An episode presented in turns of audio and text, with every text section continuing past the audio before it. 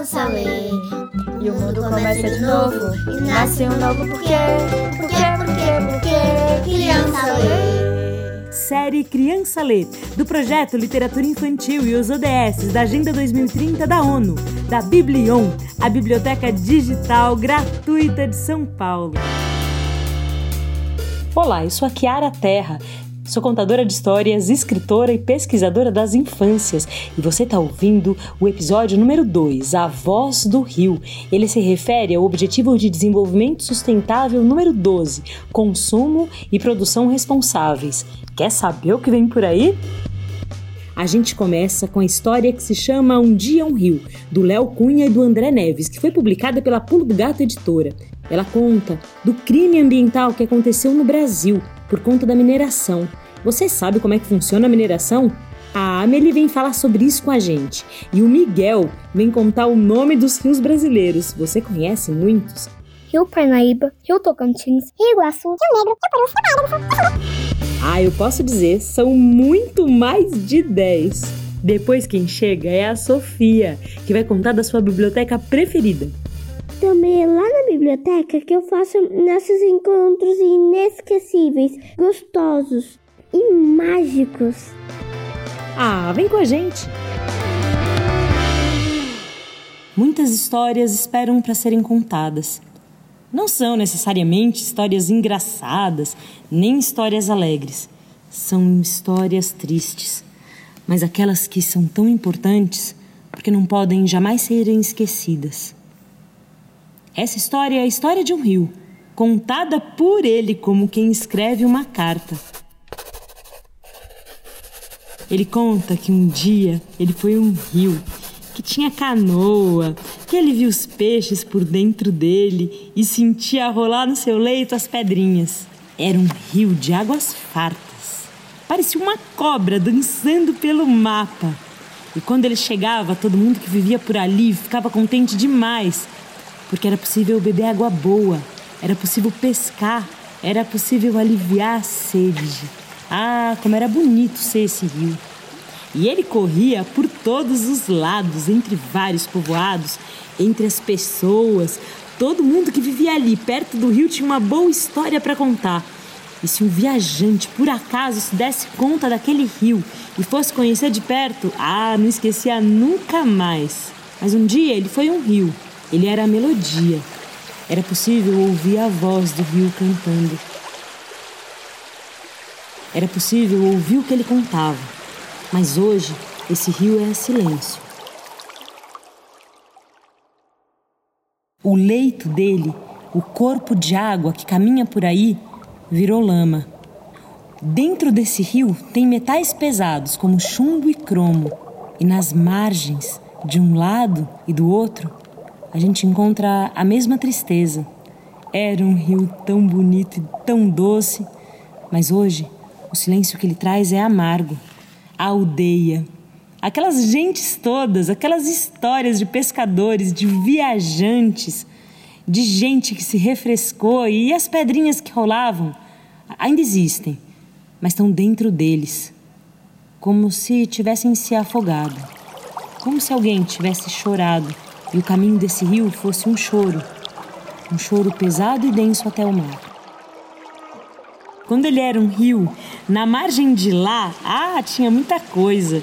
Tinha muita gente vivendo suas vidas. Era escola, gente jogando futebol, é, as crianças gritando, às vezes até cantando. Dava para ouvir até barulho de bicho. Tinha cavalo correndo por ali, passarinho, e passarinho tinha muito. Às vezes dava até para ouvir o apito de um trem. E do lado de cá? Ah, do lado de cá, ah, tinha muita história bonita. Teve até casamento. Teve gente que se batizou, teve bebê que nasceu. No domingo era dia de festa. Do outro lado, ah, como era bonito viver ali perto daquele rio. Mas hoje existe uma terceira margem, do lado de dentro, e o rio chora por todos e por tudo que ele perdeu. No meio do silêncio, a gente já não ouve os bichos, a gente já não ouve as crianças brincando, nem o riso apaixonado da noiva que se casou ali do lado. Não sobrou ninguém. Não, na verdade sobrou sim. É que os cachorros são muito teimosos. estão sempre esperando os donos. E as bonecas têm sempre a esperança de que alguém brinque com elas de novo. Mas nas dobras desse rio não sobrou nenhum peixe, nenhum sapo, ninguém. E quem vai contar a história desse rio é ele mesmo, na forma dessa carta, que não é uma carta de despedida, é uma carta de morte. É uma carta que conta uma história triste. Ele um dia foi um rio, mas as flores, as mais improváveis, às vezes brotam no meio do deserto onde quase não tem água. E falar na água, a água é uma coisa teimosa. Ela anda pelas pedras, ela atravessa caminhos difíceis, mas ela sempre caminha para o mar. E às vezes até a luz mais escura pode contar com um vagalume, ou pode contar com o sol nascendo lá no final da noite. Assim como a luz nasce da escuridão, as flores e a água têm a sua teimosia de resistência, o rio também. Um dia, o rio será um rio de novo.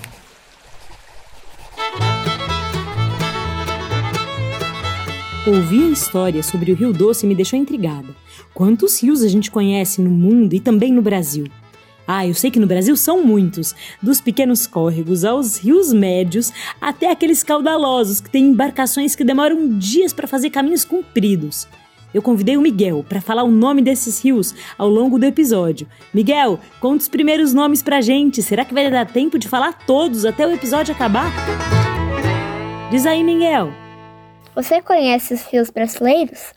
Rio Amazonas, Rio São Francisco, Rio Tietê, Rio Paraná, Rio Paraguai, Rio Parnaíba, Rio Tocantins, Rio Iguaçu, Rio Negro, Rio Purus, Rio Paraíba do Sul, Rio Xingu, Rio Tapajós, Rio Içá, Rio Uruguai, Rio Juruá, Rio Madeira, Rio Grande, Rio Guaporé.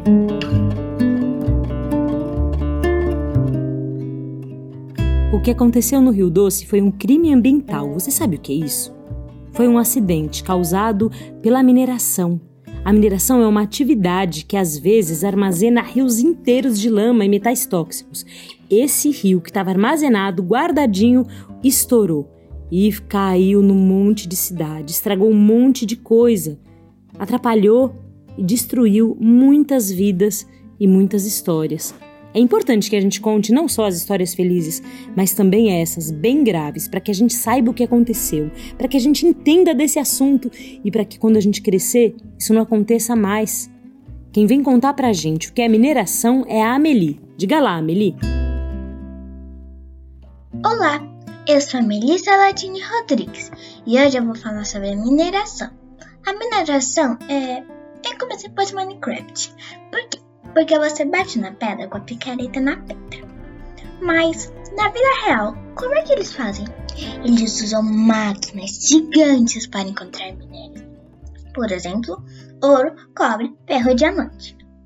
E a mineração pode poluir a água dos rios e mares, porque o material utilizado pelos mineradores é poluente e pode matar o rio e os animais que vivem nele. E, e os mineradores? Eles não estão nem aí para a Amazônia e para os indígenas, povos que vivem lá, árvores e tudo que está na floresta. Tudo isso vai ser destruído. E o presidente deveria fazer algo a respeito, mas não, ele não faz. E lá vem o Miguel, com o nome dos rios brasileiros. Conta mais alguns, Miguel. Rio Iriri, Rio Jurena, Rio Araguaia, Rio Solimões, Rio Jaguaribe, Rio Gurupi, Rio Beberibe, Rio São Benedito, Rio Timbó, Rio Japurá, Rio Capibaribe, Rio Vaza Barris.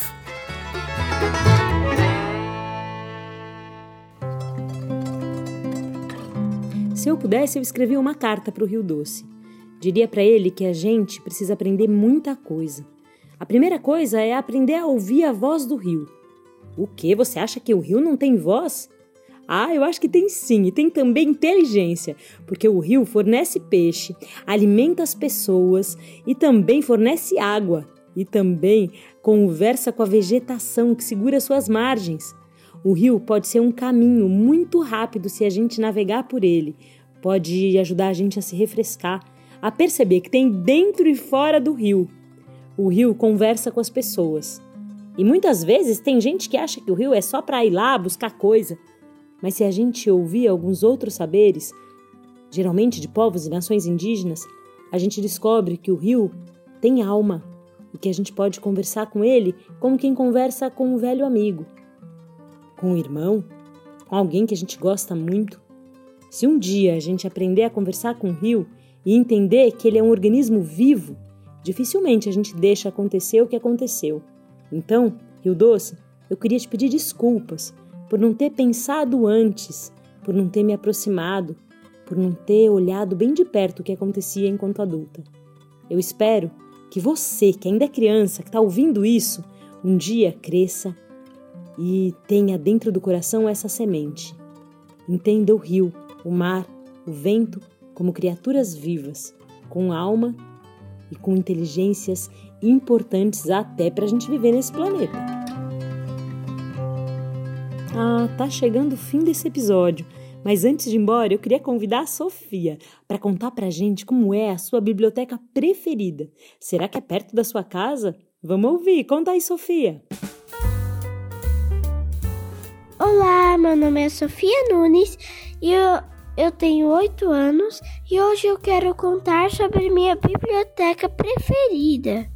Minha ajudante lá é a tia Mari. Tia Mari é um amor, sempre me ajuda quando ela está eu estou sozinha. Sempre eu busco os livros com ela, ajudo a arrumar, tudo direitinho. E eu amo ler, amo mesmo. Eu sempre vou é, ler o livro da Ruth Rocha. Ah, e também é lá na biblioteca que eu faço nossos encontros inesquecíveis, gostosos e mágicos. É muito gostoso. Faz, é, a gente cria os personagens da história. Fazemos a história. É muito legal. E é isso, Kiara. Um beijão. Tchau, tchau. Entre as casas, estantes, estrelas, na escola, na rua ela é história, beleza completa. O nome dela é biblioteca. O nome dela é Biblioteca.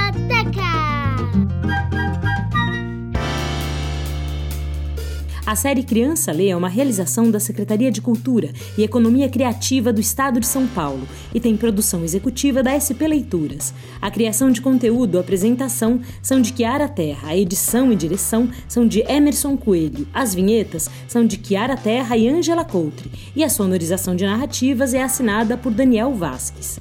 As crianças que você escuta aqui são convidadas do grupo de leitura especialmente formado para esse projeto, que conta também com a participação da Escola Municipal de Educação Fundamental Bartolomeu Lourenço de Guzmão, aqui em São Paulo. Avisa todo mundo que além desse áudio também é possível encontrar 17 conteúdos em vídeo especialmente produzidos para bibliotecas, professores, educadores, enfim, todo mundo que acredita na literatura como um direito humano.